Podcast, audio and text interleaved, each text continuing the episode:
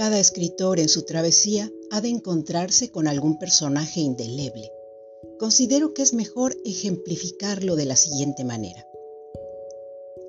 Quemé su nombre en un sigilo para poder olvidarlo, pero la magia tiene sus propios recursos y nos pone a prueba por encima de nuestros propios deseos.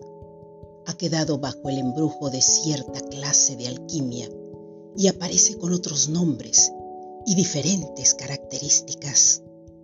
Tal parece que solo yo lo percibo. Con asombro admito que con la magia no se juega. Y bien, busca en los reductos de tu mente creativa si es en esencia alguien que recuerdas, que no olvidas y que forma parte de tus raíces más profundas y se presenta de improviso a lo largo de tus trabajos y pesquisas. Solo así podrás decidir si ello impide o enriquece tu obra, si has sido consciente de su existencia. Depende del tema que abordes y en el cual centres tu foco de atención. Observa los escenarios que compartes y define la perspectiva del que los mira desde adentro y con detalle. ¿Es siempre el mismo quien dicta la trama de tu obra?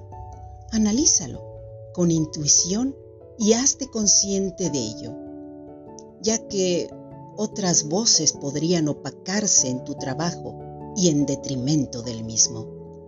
Saludos lectores, sigan el audio o el texto de este blog que espero les sea de utilidad. Hasta pronto.